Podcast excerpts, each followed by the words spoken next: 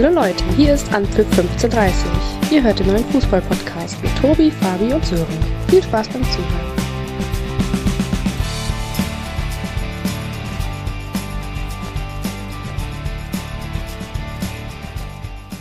Einen schönen guten Morgen zusammen. Wie ja schon bereits in der letzten Folge angekündigt, gibt es gleich hier noch ein kleines Special zu Union Berlin. Sören hatte das Vergnügen, mit Steffen über seine große Liebe zu sprechen. Wie kam Steffen zur Union? Was macht Union so besonders? Wie geht's mit Urs Fischer weiter? Über all diese Fragen und viele weitere plaudern Sören und Steffen in einem kurzen Interview. Viel Spaß dabei. Hallo, herzlich willkommen. Heute mal nicht nur mit einem leichten Intro aus der Hauptstadt. Ich wurde eingeladen von von mir, von Sören, von Anpfiff 1530, der Fußball-Podcast. wir haben uns gedacht, äh, Union bewegt die Bundesliga und dann müssen wir natürlich auch mit einem echten Union-Fan sprechen. Auf jeden Fall. Den habt ihr am Apparat. Steffen aus Berlin, ich grüße euch. Ähm, seit, ich glaube, ich fünf Jahre alt bin, wurde ich von meinem Bruder mitgeschleppt. Nicht, weil er unbedingt das wollte, dass ich mitkomme äh, zur Union, sondern da war immer so, ja, du darfst zur Union gehen, aber der kleine Bruder muss mit. So bin ich ins Stadion an der alten Försterei vor vielen, vielen Jahren äh, gekommen. Da war es noch nicht dieses schöne Stadion, wie es jetzt ist. Und seitdem tatsächlich auch Union-Fan und tatsächlich ein Eiserner. Und die letzten Jahre waren sehr, sehr erfolgreich. Ja, wir hatten ganz schlechte Jahre mit Lizenzentzug und mit tatsächlich in Ligen, wo wir eigentlich nie, nie mehr hin wollten, wo es tatsächlich wehtat, wo man auch mal eine Träne verdrückt hat, wenn man abgestiegen ist. Aber seitdem dort die Gilde um unseren jetzigen Präsidenten die Regie übernommen hat, ging es tatsächlich stetig bergauf und haben wir eine Entwicklung hingelegt, die uns, glaube ganz, ganz wenige in Deutschland zugetraut haben. Ja, schon, wenn man natürlich den Vergleich zieht mit den etwas größeren Clubs aus relativ wenig Mitteln, dann ja, so die Bundesliga durchzuwirbeln, ist schon aller Ehren wert. Absolut. Und ähm, ich glaube auch, dass die wenigsten Union-Fans mit, mit, mit dieser Leistung gerechnet haben. Da müssen wir schon ehrlich sein. Und ähm, Natürlich wurde wieder skandiert, jetzt am, am Wochenende Tabellenführer und, und deutscher Meister wird nur der FCU. Das ist natürlich sarkastisch gemeint und äh, weiß gar nicht, wer auch auf die Idee kommen könnte, dass wir zum Ende der Saison da oben stehen. natürlich ein Traum und ich glaube, jeder Sportler, der startet, hat es im, im Hinterkopf, aber das ist natürlich für meine Begriffe überhaupt total unrealistisch. Aber solange wir da oben stehen können und auch mal einen Tag lang Tabellenführer sein kann, habe ich nach wie vor mein Grinsen im, Gesicht. Was ist für dich so der, der Erfolgsgarant? Also viele sprechen natürlich äh, über Urs Fischer, aber natürlich äh, mit Oliver Hunert im Hintergrund sicherlich der ja, Stratege, der die Spieler auch nach Berlin holt, oder? Nee, absolut. Also ich glaube, dass es dass der Erfolg tatsächlich einige Väter hat. Ich denke, dass diese, diese Fanbasis und diese Verbundenheit mit, mit Vereinen, Fans und dem Umfeld, das geht bis in die Sponsoren rein.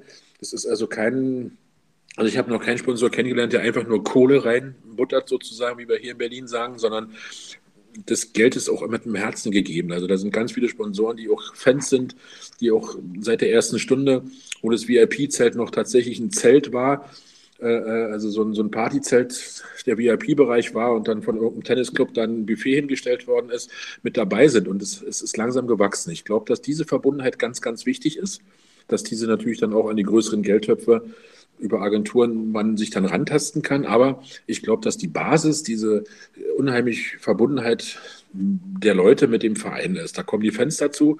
Ich weiß nicht, wer, welcher Club sein Stadion selber gebaut hat von den Fans das ist auch so eine Sache, die eben damit verbindet. Und wenn du etwas selbst erschaffen hast, gehst du ganz anders mit um. Das heißt also, diese Liebe zu dieser alten Försterei, zu diesem, diesen Leuten, die dann auch da agieren, äh, ist einfach nicht, nicht nur gekauft, sondern tatsächlich gelebt. Dann kommt natürlich dazu, dass ein Vorstand dahinter steht, der tatsächlich Sachverstand hat. Äh, und Herr Zingler natürlich auch großer Union-Fan ist und so ein bisschen klar von der Regen in die Traufe in den Job gekommen ist, aber seitdem ganz kontinuierlich, auch als Wirtschaftsfachmann, also auch in der Wirtschaft tatsächlich echt erfolgreich mit seinem Unternehmen, das auf Union mit gespiegelt hat. Mit vielen Beratern, da kommt der Pressechef dazu, ja, ähm, und da ist eigentlich so, dass die Ü-Tüpfelchen, die beiden, als dann unser Manager jetzt gekommen ist und und als dann auch unser Trainer natürlich dazu kam, die passen einfach genau in dieses System hinein. Und ich glaube, das Zusammenspielen dieser, dieser Faktoren, so wie so ein Uhrwerk, das funktioniert, macht den Erfolg aus. Und ähm, was, was denkst du, wenn jetzt zum Beispiel Urs Fischer irgendwann nach, nach wieder einer erfolgreichen Saison das, das Schiff verlässt? Bleibt Union so stark oder hängt der Erfolg dann eben auch? Klar, du hast jetzt einige Namen genannt, aber wie eng hängt das alles mit Urs Fischer zusammen? Ich denke, das ist eine ganz große Gefahr. Ich glaube, dass da ganz, ganz viel an seinem Namen und auch an der Arbeit, diese Ruhe, dieses, dieses Schweizer Uhrwerk, was auf einmal da in, dem Arbeiterverein Union tickt, die Ruhe dort reinbringt und, und sich von nichts aus der Ruhe bringen lässt. Also, dass auch die Spieler nicht geschafft haben, ob es Herr Kruse war oder auch jetzt die Diskussion, mit welcher Ruhe er da trotzdem die Mannschaft vorbereitet und das macht. Ich glaube, dass es der, der Garant des Erfolgs ist. Herr Runert, äh, Oliver baut ja schon unseren, unseren Fußballgott Parensen so ein bisschen in seinem Hintergrund als Nachfolger auf, der natürlich dann auch Aufgaben schon kriegt und jetzt ja auch schon aktiv so, so ist, wenn, wenn wenn mal mit, mit unserem Manager was ist. Aber ich glaube, das wird schwer, so einen zweiten Trainer dann aufzubauen. Und na klar, ist es eine absehbare Zeit. Also ich glaube, dass du den Stress auch weg von einer Frau aus der Schweiz raus dir nicht ewig angetun wirst. Aber ich denke, dann, dann wird es eine große Lücke, Lücke dort geben. Mhm. Ja, das ist natürlich die Frage, ob das vielleicht so eine äh, Story wird wie mit Christian Steich bei Freiburg. Ich meine, Berlin, ähm, Großstadt, äh, da ist man eigentlich relativ schnell dann wieder zu Hause in einem Flieger. Da ist die Frage, ob, ob Urs Fischer das so durchhält. Ne? Also ich hoffe es total, na klar. Also ich habe nie einen sympathischen Trainer gesehen. Ich habe schon ganz viele auch unsympathische Trainer bei Union gesehen, erlebt. Also wenn ich den Dübel mir angucke, das ist ja, puh. Also das war dann wirklich... Jens Keller. Ja, nicht gerade ein Sympathieträger, aber das, ja, den fand ich noch, noch gar nicht so, so, so dramatisch. Aber Dübel hat ja in seiner Ära äh, war nicht gerade und hat also, der passte eben nicht zur Union. Ja? Also hat Thorsten Matuschka damals abgesägt. Und, und, nicht, dass man sagt, okay, Tusche, Mensch, äh, sei nicht böse, jetzt wechsel mal da hoch und, und, mach mal andere Sachen, die du auch gut kannst. Aber die Art und Weise ist dann schon nicht Union-like gewesen, glaube ich. Und deswegen ist so eine Sympathie und diese Grundsympathie, ich glaube, du findest keinen Union-Fan, der nicht sagt, Urs Fischer ist toll. Und das mhm. war bei Übel ganz, ganz anders. Und ich glaube, dass das schon ein riesen, riesen Vorteil ist. Ja. Und ich hoffe auf eine Ära.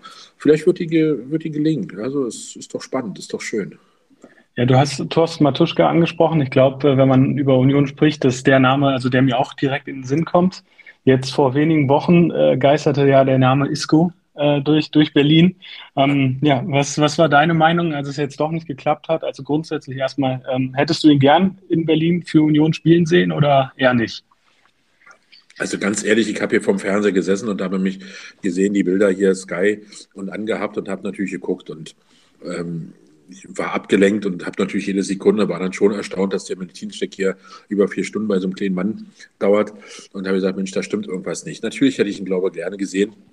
Und ich glaube auch, wie, wie Kruse ja hier ein absoluter Paradiesvogel reingekommen ist in das Team, hätte Urs Fischer den auch gebändigt und ich glaube, ihm eine gute Heimat gegeben und er hätte Union gut getan. Wir sprachen ja über einen Spielstil. Ich glaube, da wäre einiges noch möglich gewesen mit Isco. Ähm, was es aber wieder zeigt, auch die hässliche Fratze des Fußballs, dass da eben Berater am Wirken sind, dass es dann eben doch auch um, um Gier geht und, und um Kohle geht. Und ähm, man hat ja so zum Anfang so ein bisschen in Zweifel gehabt, ob der, unser Manager da korrekt war.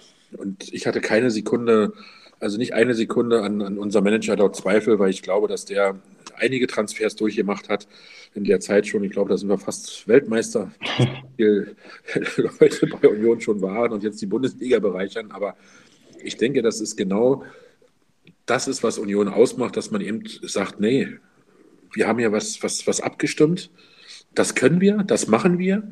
Wenn es darüber hinausgeht, sind wir aber auch so, dass wir sagen, nein, dann eben nicht. Und ich glaube, Isco hat sich selbst keinen Gefallen, weil er verhandelt jetzt mit, einer, mit einem türkischen Erstligisten. Ja. Also jetzt wollen wir nichts gegen die Türkei, aber also die türkische Liga, da, da, ist doch, ich weiß nicht, wer da auch auf die Idee kommt. Ja, na klar wird er jetzt noch das Geld da in der Türkei irgendwie scheffeln und der Berater kriegt da vielleicht noch seine Taschen voll, das, was er hier in Union eben nicht gekriegt hat. Aber ich glaube, ähm, dass auch so ein Spieler, so ein 30-Jähriger, der da eben kommt und mit der Nummer 10 auf dem Platz läuft, Union gut getan hätte, auch ein anderes System mal mit reinzubringen und auch ein bisschen Glanz noch in die Hütte gebracht hat. Und wir haben ja auch durch die Interviews erfahren, dass es eben auch mit der Mannschaft abgestimmt worden ist, dass es also kein Alleinritt war hier.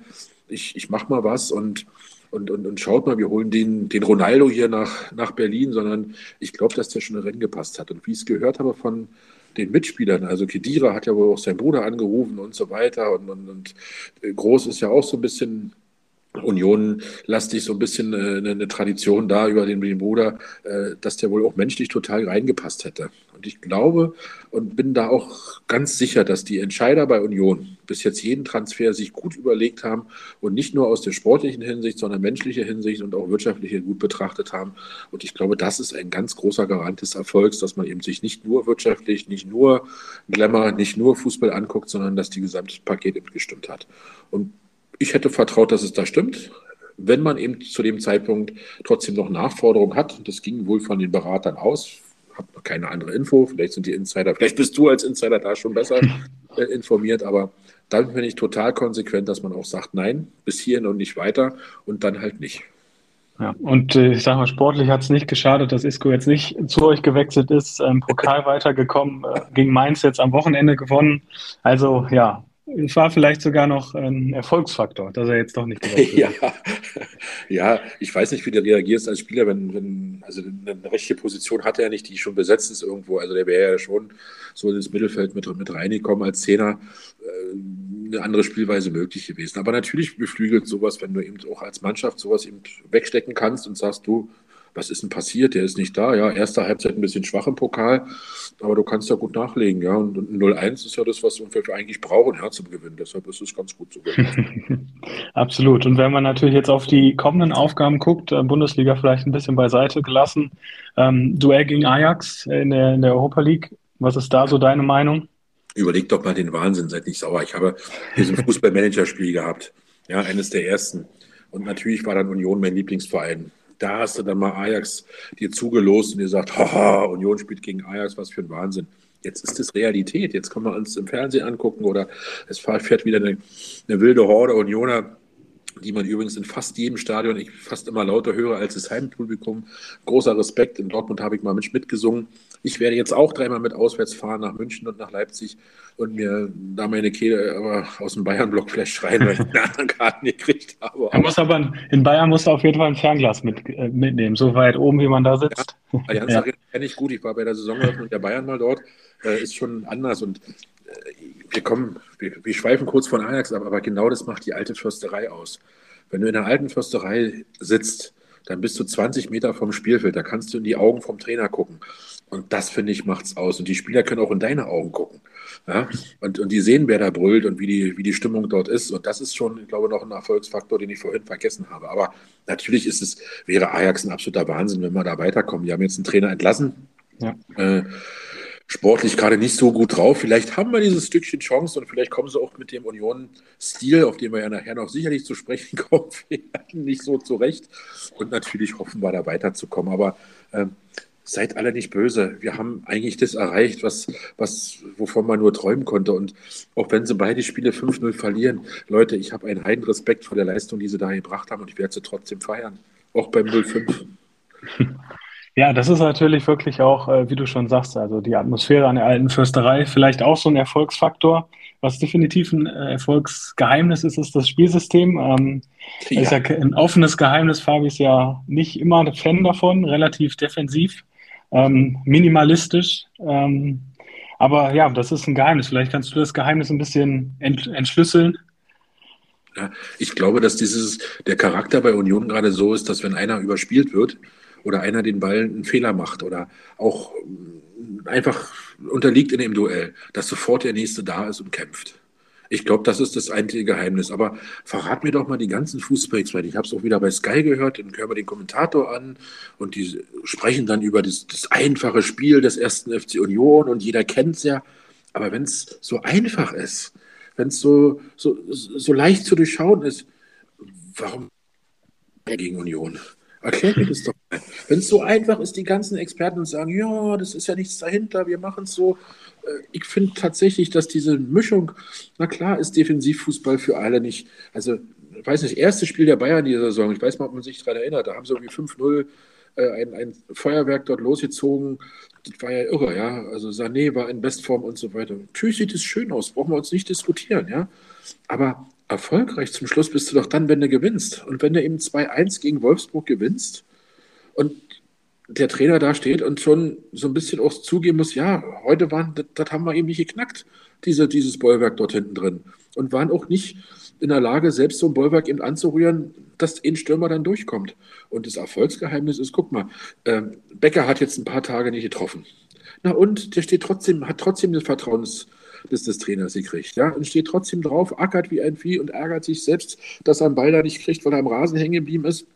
Na und nun, und dann kommt ein anderer Stürmer rein, da kommt eben äh, der nächste Stürmer rein und macht eben das Tor stattdessen. Das ist völlig egal bei Union. Und das ist auch keiner, der dem anderen neidet oder den einen so hochhebt, dass eben der Bäcker der große Star ist und alle anderen nichts sind. Nee, da kommt Roussillon und macht dieses 3 zu 1 nicht.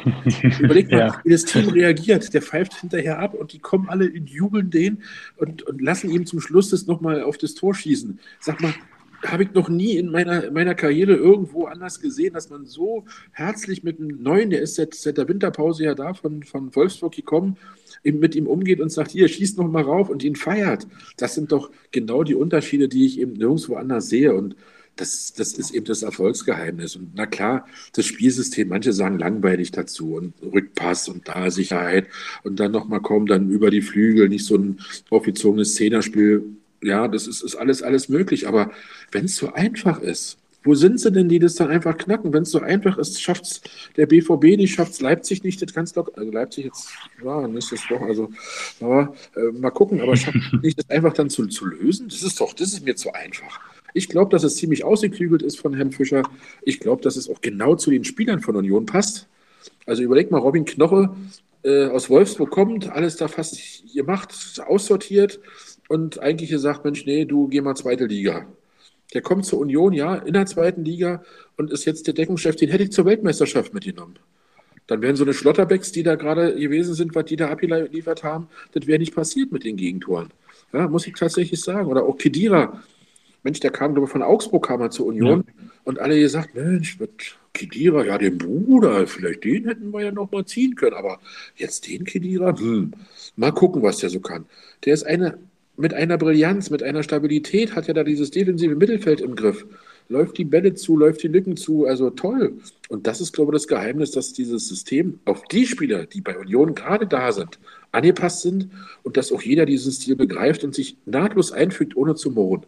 Und dann wird es schwer gegen so eine kompakten, so eine laufenden äh, Einheiten, die dann tatsächlich ja äh, jedes Loch zulaufen, miteinander spielen, äh, zu schlagen. Wo es nicht funktioniert, das hast du gesehen, da gegen Leverkusen hat es eben nicht funktioniert. Da sind wir nicht in der Lage gewesen, so zu laufen, wie wir das können.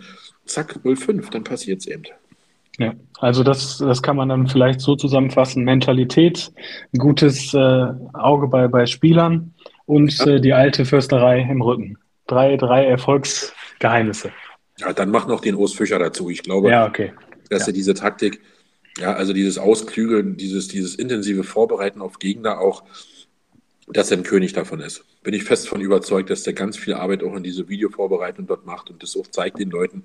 Und ich glaube auch ein, was, was ganz wichtig ist, dass man die Spieler nicht verarscht.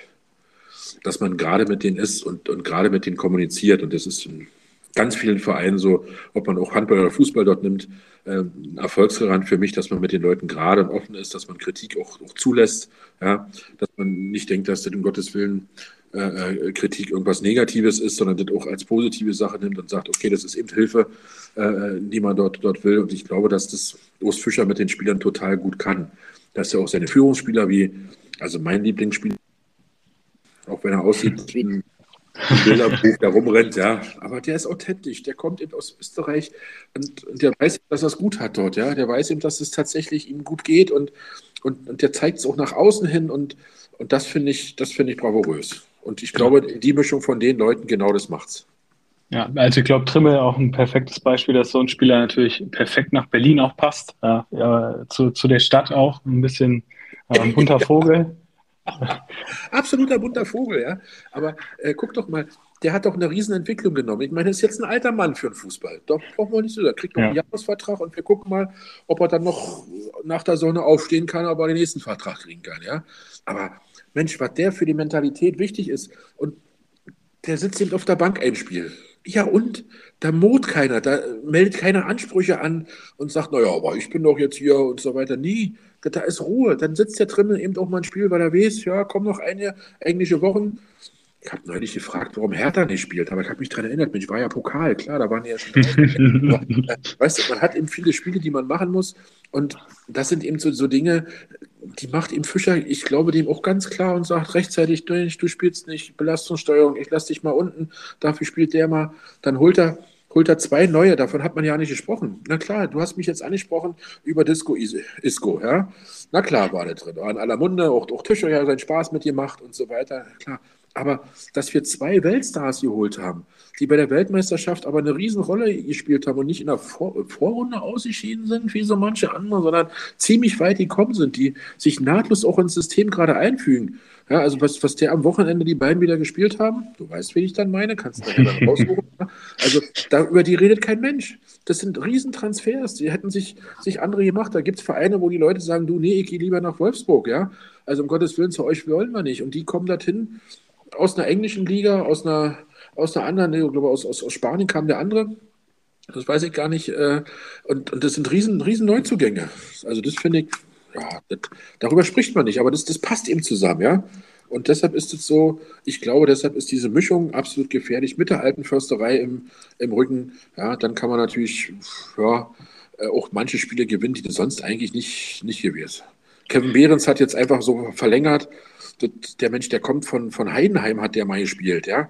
Überleg doch mal bitte, ja. Das ist doch nicht, nicht, nicht ernst, ja. Ja. Ja, das stimmt. Dann, dann stelle ich aber jetzt, wenn du schon so schwärmst, zu Recht natürlich auch eine ein bisschen provokantere Frage. Abher ein, ein Punkt Rückstand auf Platz 1 ja. und es sind fünf Punkte auf Platz 6, auf den internationalen Platz. Also ich würde mal sagen, wenn Union nicht in die Champions League kommt, dann ist es eine verkorkste Saison. ja, sehr provokant. Aber ähm, wir haben ja eigentlich einen Skandal gerade in der alten Försterei. Wir sind einen Punkt hinter unserem Ziel Klassenerhalt hinterher. Und da lasse ich mich auch nicht, auch von dir ist es nicht locker. Ja, aber das geht doch nicht das, mehr. Das, das Understatement geht doch nicht mehr, oder? Doch, natürlich gilt es. Und ich glaube, das macht die Stärke aus. Ja, natürlich kommt Jovanovic, also Josep Jovanovic kommt natürlich nicht von hier nachher, um, um gegen Abstieg nur zu kämpfen. Natürlich ist, will der natürlich da oben mit sein, europäisch mit sein, ja. Ja, und der ist ja auch, muss ich sagen, also ein toller Spieler, wenn ihr sehen hast, was er für Flanken schlägt und so weiter, ja. Also nicht nur hinten, aber ähm, natürlich ist das auch ein Statement, das muss man doch sagen, selbstverständlich. Und natürlich können wir, wenn wir jetzt in Leipzig da die nächsten drei, nein, Leipzig wird ein ganz hartes Brett und wenn Unentschieden da kommt, hätten wir die 40 Punkte, würde ich mich riesig freuen. Und dann ist aber dieses Ziel erreicht. Du siehst doch aber, wenn man anfängt von Champions League zu reden und von irgendwelchen Traumschlüsseln zu reden, ohne die Basis dazu zu haben, ohne die Leistung zu haben, ohne den Trainer zu haben, ohne das Management dazu zu haben, ohne auch die Spieler, die sich für den Verein identifizieren. Leute, die, also ich habe mit, mit, du triffst den, wen, äh, beim Grisha Prömel, sagt dir das was? Ja. Jetzt nach, in die Heimat gegangen. Den hast du getroffen bei, beim Edeka. Bist du lang gelaufen und dann kam der mit seinem kleinen Tütchen, mit seinem super Auto, weil der fährt, wirklich eine Frechheit, wenn du das siehst. Aber der war eben so. Der kommt und der fühlt sich als Unioner. Das ist nicht, dass der da ein Angestellter von einem Verein war für ihn, sondern für ihn war der klar, der war zum Anfassen, der hat Autogramme gegeben. Und, und für mich ist Krischer eines so dieser Beispiele, vielleicht kommt er irgendwann zurück. Das wäre schön, dass er in seine Heimat geht, verstehe ich nach der Zeit. Aber die identifizieren sich doch mit den, mit den Jungs dort. Und wenn du so ein Team dann hast, na klar kannst du dann europäisch gucken. Und natürlich würden wir uns ärgern, wenn es vielleicht nicht Europa Cup wird, wenn wir schon zur Rückrunde auf Platz zwei stehen. Aber die Hausaufgaben und das, was Union ausmacht, wo wir herkommen, und das wissen wir, das ist da tatsächlich der Klassenerhalt. Und da geht es nur um den Klassenerhalt erstmal. Und wenn wir die 40 Punkte haben, dann kann man doch ganz entspannt gucken, was ist das nächste Ziel. Und dass das Ziel natürlich höher als der Mittelfeldplatz dann sein sollte und dass man sich das Ziel auch stellen kann, das ist doch völlig normal und ist auch nicht schlimm, finde ich. Das stimmt natürlich. Ja, ich bin mal wirklich gespannt, wenn es ein paar Spiele gibt, wo Union ähm, ja keine Punkte holen sollte, wie da so die Stimmungslage ist. Äh, wird ja wirklich in dem Medien im Moment gelobt ohne Ende, zu Recht, keine Frage. Aber wie es dann wirklich bei Misserfolg, ich glaube, da zeigt sich dann natürlich auch, ähm, wie gefestigt der Verein von innen ist. Absolut. Also ich kann dir von den Fans eine Episode erzählen. Kräutern Fürth, zweite Liga. Äh, wir kommen ins Stadion, schöner Sonnentag und freuen uns eigentlich auf Kräutern Fürth. War eigentlich ein Duell auf Augenhöhe. Und ich glaube, nach 60 Minuten steht es 0-5. Ja, dachte der Mensch, äh, heute wird es vielleicht nichts. Auf einmal fängt es ganz unten links an. Ganz enge Küste. Das wird eine ganz enge Küste. und dann singt in der 60. Minute, ich kriege immer noch Gänsehaut, das ganze Stadion. Es wird eine ganz enge Kiste. Und das haben sie fast bis zum Schluss gesungen. Und als dann die Jungs kamen, die sind ihre Ehrenrunde gegangen, wie sie es übrigens auch nach einer Niederlage machen. Und alle, da schicken sie nicht nur die Jungschen vor, wie bei anderen Vereinen, die ich jetzt mal nicht nenne, und lassen da Trikots hinlegen, sondern da gehen alle mit in die, in die Runde. Und trotzdem werden sie gefeiert. Und zwar aus dem einfachen Grunde, dass sie auch beim 5-0, also 0-5 in dem Falle gegen Reutern Fürth, äh, sich trotzdem den Arsch aufgerissen haben.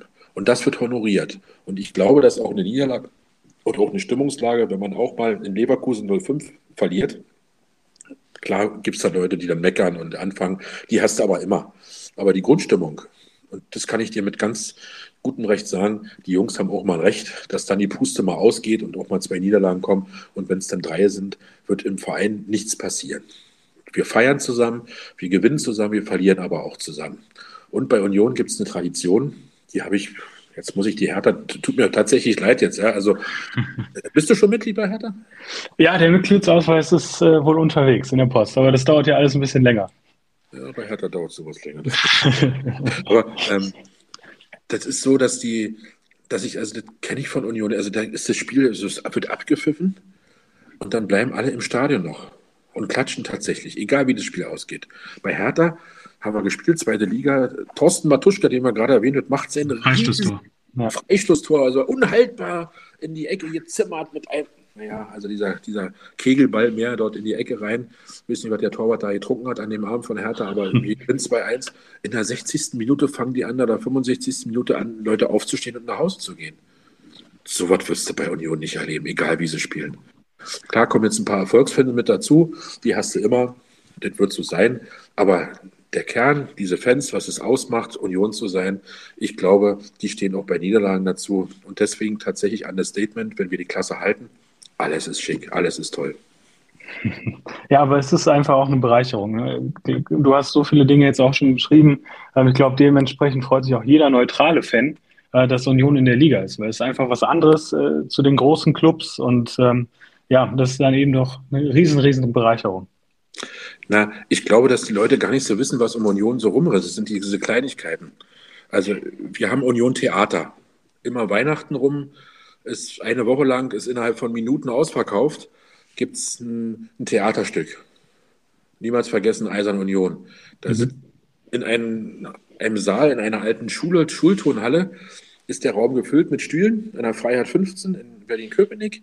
Ähm, und das Stück findet mitten in den Leuten stand. Und da sind fast, also es sind ja fast nur Unioner und Gäste dann halt da. Und dann geht es eben los, was als erstes Eisern gesagt wird und die ganze, ganze Bude tobt mit Eisern. Das Stück können wir mit mehr auswendig lernen. Aber das da bin ich einmal im Jahr auf jeden Fall mit dabei. Die Aktion Sofa im, im Stadion habe ich nirgendwo anders gesehen. Ich hatte mein Sofa dort, habe gesessen, habe die Weltmeisterschaft im Stadion geguckt. Also in meinem Wohnzimmer eigentlich, ja. Das war, mhm. gibt es doch nicht. Weihnachtssingen. Wie viele Leute machen das Weihnachtssingen von Union jetzt nach? Ähm, jetzt gehe ich gar nicht auf die ganzen sozialen Aspekte ab, wie wir hier in der Gegend auch verbunden sind und, und mit den Leuten das machen. Da gibt es eine Tafel extra bei Union und so weiter, die damit organisiert werden. Also Union ist hier tatsächlich tief verwurzelt und hat, ist mehr nur als dieser Fußballverein, sondern ist tatsächlich so eine kleine Religion geworden.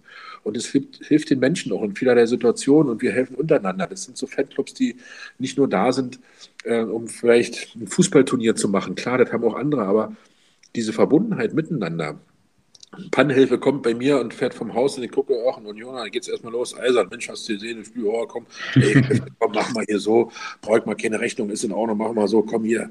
Ja, das ist also eine, das kenne ich von anderen nicht. Ja, Schalke hat eine Kirche, das mag sein, aber diese ganzen Fanaktionen, die Union hier schon auf die Beine gestellt hat, also mit, mit lustigen Sachen, außergewöhnlichen Sachen, ich glaube, da sind wir auch ein bisschen anders als die anderen cool. Ähm, und das ist auch das, was Union ausmacht und ich glaube, was auch weiter weitergehen wird. Also was, was auch bleibt, wenn wir vielleicht auch mal wieder in der zweiten Liga sein sollen.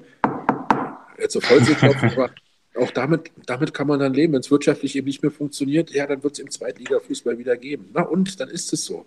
Dann hatten wir aber eine tolle Zeit, die wir jetzt gerade träumen im Europapokal. Ja, also jetzt, wenn du so redest, muss ich auch sagen, Gänsehaut ist auch bei mir angekommen. Ähm, fast schon perfektes äh, Schlusswort, aber jetzt muss ich ja. natürlich schauen, wie ich die Überleitung bekomme, weil eine Frage wollte ich dir natürlich noch stellen. Ich Los. Meine, du bist ja auch Handballtrainer. Ja. Ähm, wenn jetzt zum Beispiel dein Kapitän, der jetzt verletzt ist, ähm, sich relativ kritisch über deinen eigenen Verein äußert, wie würdest du mit dem Kapitän umgehen? Ich glaube, wir wissen alle, wovon, wir wo, von wem ich spreche. Ähm, aber von, von ja, dem ehemaligen, vielleicht ehemaligen weltbesten Torhüter Manuel Neuer. Wie wäre so deine Reaktion als Trainer? Also ähm, vorneweg eine, eine Sache, ähm, die ich noch sagen will von, also zur Union und Hertha. Das ist noch, noch eine Sache, die mir wirklich am Herzen liegt. Das, das schickt ja nach außen, dass so eine riesen Rivalität wäre. Und Urs Fischer hat sich in der Pressekonferenz ja zu Hertha klar geäußert. Ähm, vielleicht beim nächsten Podcast sagst, würdest du mir mal den Hertha-Weg erläutern. Der wäre total Gerne. Ich glaube, dass, dass die gerade ein Wirre machen und mir total das Neid tut, weil ich will diese Stadtderbys haben. Ich will Stadtmeister brüllen können. Und dann kann ich nicht, wenn eine von den beiden Mannschaften nicht in der ersten Liga ist oder will zumindest unterschiedlichen Ligen sind. Das finde ich schade. Und ich glaube auch, dass diese, riesen Fankultur, die auch Hertha natürlich hat. Was, was haben die für ein tolles äh, beim, beim Derby, äh, für eine tolle Choreografie ja. gehabt dort. Also irre Gänsehaut, muss ich auch sagen, und tolle Leistung und ähm, fand ich cool. Ist, also ich wünsche Hertha tatsächlich, dass sie ganz knapp die Relegation wieder schaffen und gegen HSV wieder, wieder gewinnen. Also das wird ihnen sein. Dass ein bisschen Schwitzen ist schon angesagt, finde ich, für die Arroganz, die sie in der Drehzeit gehabt haben. Aber das, das, das einfach dazu wünsche ich mir tatsächlich ganz, ganz doll, weil ich glaube, die Stadtderbys gehören hier zur Hauptstadt und die tun der Hauptstadt gut. Zu Manuel Neuer, ich glaube, ähm, da sind so zwei Herzen in meiner Brust. Als Trainer bin ich natürlich erstmal nicht begeistert. Klar, da kommt erstmal ein Widerwort und wird eine Entscheidung getroffen, in die er ja anscheinend nicht involviert gewesen ist. Und ich finde, bei so einem Weltstar, ihm den Torwarttrainer wegzunehmen, ähm, der ihn ja groß gemacht hat, der hat er ja mitgebracht, ihn da nicht mit ins Gespräch mit reinzuholen, halte ich für taktisch kommunikativ nicht sehr klug. Erste Sache. Zweite Sache. Wir wünschen uns beim Fußball echte Typen. Ich wünsche mir nichts Sehenderes als ein Mario Basler. Rauchend, mit einem Bierglas in der Hand, im, Aus, äh, im, im, im, im, Kältebad hier liegt, im Eisbad sitzt und, äh, ja, und sagt, hier, komm, Trainer, hab, mach dir keine Gedanken, ich hau das Ding dann rein. Und der Trainer auch sagt, Mensch, Mario, ach, musste die Zigarette von den, von den Jungs hier sein, macht das dort draußen. Aber das sind doch noch Typen gewesen. Wo haben wir denn wirklich noch Typen, die mal auch anecken, die mal, die mal auch eine Meinung sagen dürfen? Und da ist nun Manuel Neuer, finde ich, nicht der Typ, der auch davon hervorgestochen ist, irgendeine Meinung zu polarisieren. Der war ja bis jetzt immer der glatt gestriegelste Weltstar, den es gibt. Und nun hat er mal eine Meinung. Nun hat er mal eine Meinung und sagt die auch öffentlich und ist ihm mit einer Entscheidung tatsächlich nicht einverstanden, die aus Gründen kommt, wenn ein Trainerteam sich nicht versteht, muss man da konsequent sein. Ja, dann ist es so, dann trennt man sich, aber kommunikativ musste doch ihn mit ins Boot holen. Das ist doch fast dann wie ein Einzelsportler, der mit einem Einzeltraining mit ihm macht. Und wenn du ihm seine Führungsposition wegnimmst, dann ist es schwierig. Ich finde es viel schwierig, dass er da diese Skifahrt gemacht hat. Ja. ja das ist, ich glaube, dass er da die Verantwortung, ja, ich weiß nicht, da steht bei, glaube ich, einigen im Vertrag drin, dass es nicht so sein darf. Aber ich glaube, dass der FC Hollywood da wieder ein bisschen FC Hollywood ist. Ich glaube auch, Thomas Serge Gnabry fährt in seiner Freizeit nach Paris. Na und? Da machen wir eine Staatsaffäre und setzen den auf die Bank. Weil wie, wie kleingeistig ist das denn? Also, wenn der zum Training ordentlich da war, wenn er im Training wieder komplett mit also trainiert hat, da weiß ich nicht, ob es da noch Differenzen gegeben hat, aber dann setze ich den auf die Bank, weil er in Paris war. Also ich bitte euch, wo, wo kommen wir denn da hin? Wenn es keine Einschränkung hat zu dem Tages, aber wenn er nicht sturzbetrunken, weiß ich nicht, um drei Uhr morgens dann da beim Training dann gelandet ist und vielleicht irgendwas kaputt gemacht hat, ja, und sich daneben benommen hat, aber wenn du eine, eine Mode, also wenn er in Louvre gegangen wäre, ja, ist die Frage doch, ja, dann sagst du, oh, gucke mal, ein Fußballer hat Kultur, ja, wie toll. Nun geht er zu einer Modeveranstaltung, ach, und nun ist er der Böse. Nein, Manuel Neuer hatte recht, nach meiner Ansicht, wenn du so einen Weltstar in den Reihen hast, musst du damit umgehen können, auch eine Meinung zu vertreten. Und jetzt, wer mir viel mehr auf den Geist geht, sind die Leute, die es noch nie geschafft haben, selbst eine Mannschaft ordentlich irgendwo zu trainieren, irgendeinen Erfolg hervorzubauen. Ich sage jetzt nicht Hamann, ich sage jetzt nicht Matthäus, ich sage jetzt nicht ähm, die auf einmal eine Meinung haben und selber in ihrer Zeit, also Effenberg war ja nun der, der größte Paradiesvogel, ja. Also, und hat auf immer zu allem eine Meinung. Viel schlimmer finde ich ja Matthäus bei äh, Sky. Da fand ich ja gut, da hat Buschmann, Buschi, schöne Grüße. Buschi, falls du es hören solltest, mach da weiter. Bitte, bitte, Next Generation. Ich habe so gelacht und musste den Kommentar von Matthäus nicht anhören. Ja? Also äh, ich glaube, dass wir uns da ein bisschen auf, auf Sommerloch jetzt im Winter hier konzentrieren und versuchen, irgendwas rauszumachen. Natürlich wird es ja Manuel Neuer schwer haben in München. Da kommt ein Sommer, ein Schweizer, wieder mal ein Schweizer, kommt da hin und ist dann total gediegen und hält ja auch nicht so das Schlechteste. Bis jetzt habe ich ja, wahrscheinlich auch hätte Neuer nicht mehr oder besser gehalten oder schlechter. Aber der wird es da schwer haben, na klar. Und jetzt nehmen sie ihm seinen Trainer weg und ja, da soll nichts dazu sagen dürfen. Sind wir wirklich dahin gekommen, dass keiner eine Meinung mehr haben? Dann ist schadet dem Verein. Dass du eine Meinung hast, schadet dem Verein? Ich weiß nicht. Also ich glaube, der Fehler ist vorher passiert, wenn du es mit ihm zusammen kommuniziert hättest, ihm erklärt hättest und es zusammen auch die Entscheidung getroffen hättest. Ich glaube, dann wäre es klüger gewesen. Ja, jetzt haben wir viele Dinge besprochen, Steffen. Ähm, oh, warte, ab, ja. Abschließend äh, nochmal zurück zur Union als, als ja. Abschluss vielleicht. Äh, deine Prognose, äh, 34. Spieltag, äh, Union wird? Tabellenzweiter bleiben. Okay. Wir werden kein Understatement. Nein, kein Understatement. Ich bin tatsächlich, ich glaube, dass, die, dass der Weg noch nicht zu Ende ist für Union. Dass wir natürlich gucken müssen, ähm, dass wir unsere 40 Punkte kriegen müssen. Ja, könnte schwierig werden. Ein Punkt. Könnte schwierig. Na gut, wir, wir spielen. Das, das hat ja jetzt ein bisschen knackig. Also es sind ja zwei Spiele, die knackig sind in Leipzig. Aber da ich mit hinfahre, äh, wird Union da ein gutes Spiel machen. Dann sind wir auswärts in Amsterdam. Überlegt doch mal, in der Johann Cruyff Arena spielt Union Berlin. Was für ein, oh, das ist doch Wahnsinn. Dann geht es zu Hause gegen Schalke. Und der Schalker Weg, den verstehe ich ja. Die haben richtig eingekauft und die werden auch nicht absteigen. Die hm. haben ganz. Nicht? Die, nein, die werden nicht absteigen. Okay. Gewagt. Gewagte These. Ja, ich, ich wage diese These, weil da sind Leute am Berg, die tatsächlich Hand, äh, Fußball-Handballverstand, ja, na klar, Fußballverstand haben und die sich nicht nervös machen lassen, die kennen äh, nicht einen Manager drei Tage vor oder zwei Tage vor Transferschluss noch rausschmeißen und dadurch natürlich alles, was da aufgebaut ist, komplett zerstören, äh, sondern da sind Leute da, die mit Verstand langfristig arbeiten. Und ich glaube, dass die Winterzugänge, die, die haben jetzt ein Wahnsinnsspiel gemacht gegen, gegen Gladbach, fand ich. Also ganz anders als die Schießbude, die drei Spieltage davor war. Und die werden es noch einiges Leben schwer machen und werden die Punkte holen. Ja, das werden wir dann sehen. Bei Union nicht. Bei Union, ja. Wobei natürlich gerade der, der, der Weg für Schalke ein langer sein wird, aber mal sehen. Absolut, nein, nein, absolut. Also die haben ja da sehen wir, dass dieses, dieses, wie soll man sagen, dieses, dieses Märchen, dass, äh, dass wir nur Tradition hier haben und dass es ja nur um Tradition geht, haben sie halt gespürt. Die hatten eben kein Geld. Und ja. dann kannst du eben keine Stars einlaufen. Da übrigens ganz schön viele Unioner dabei, ja, jetzt bei, bei Schalke. Nur mal, ich sag nicht Bülter, sag nicht Terodde. Starke. Ja, es Oder Skarke. Er hat ja. überragend gespielt gegen Gladbach, fand ich, ja.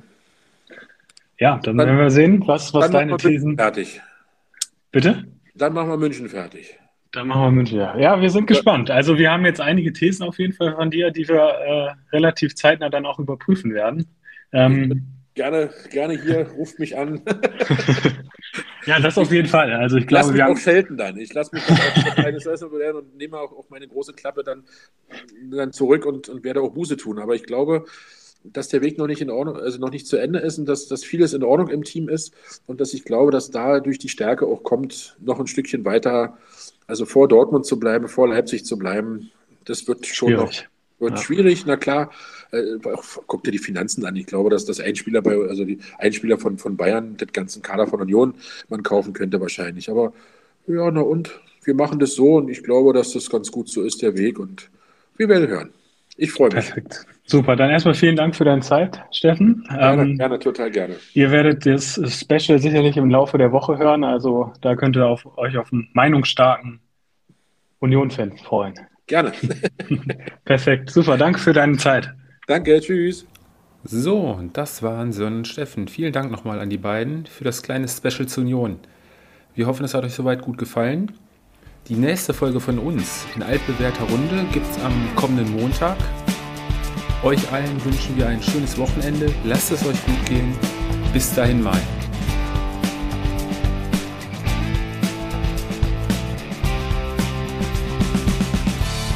Das war Anpfiff 1530, euer Fußballpodcast mit Tobi, Fabi und Sören. Bis zum nächsten Mal.